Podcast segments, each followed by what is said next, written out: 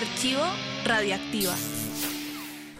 Hola a todos y bienvenidos a una nueva edición de Archivo Radioactiva. El de hoy es muy especial porque se trata de una de las importantes agrupaciones de la historia del rock que durante décadas se han dedicado no solo a hacer muy buena música, sino que son una de esas bandas además que ha hecho verdaderos himnos del rock and roll.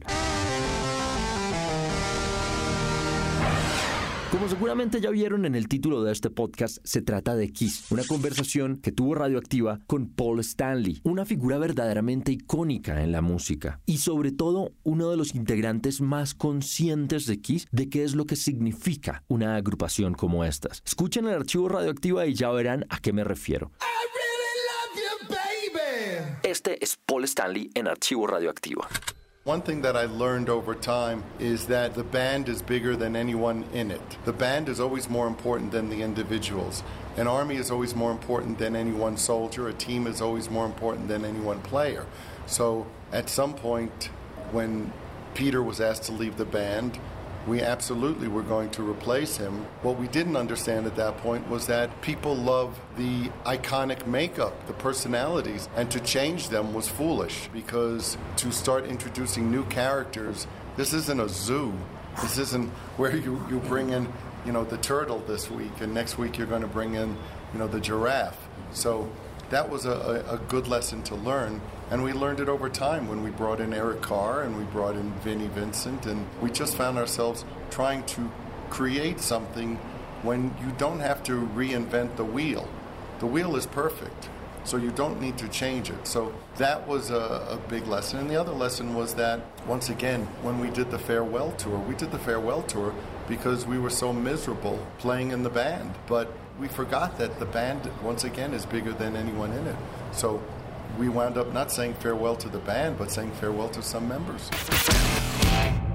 Paul cuenta que una cosa que aprendió a través del tiempo es que la banda es más grande que cualquier integrante en ella. La banda es más importante que los individuos. Un ejército es más importante que un soldado. Un equipo es más importante que un jugador. Así que en cierto punto, cuando a Peter le pidieron que se fuera de la banda, lo iban a reemplazar. Pero lo que no entendían en un punto era que la gente le gustaba el maquillaje icónico, las personalidades, y que cambiarlo realmente era algo tonto.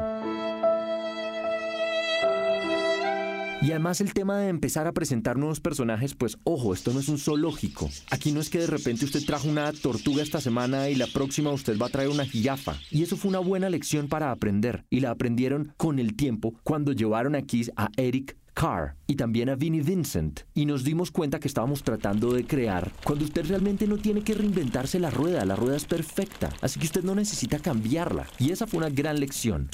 La otra lección fue que, una vez más, cuando hicieron el tour de despedida, lo hicieron porque eran miserables tocando con la banda. Pero es que se les había olvidado que la banda, una vez más, es más grande que cualquiera de sus integrantes. Así que lo que realmente hicieron fue no despedirse de la banda, sino despedir a algunos de los integrantes.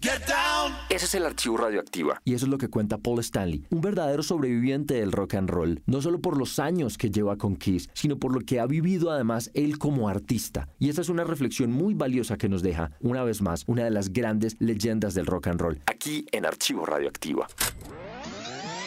Archivo Radioactiva.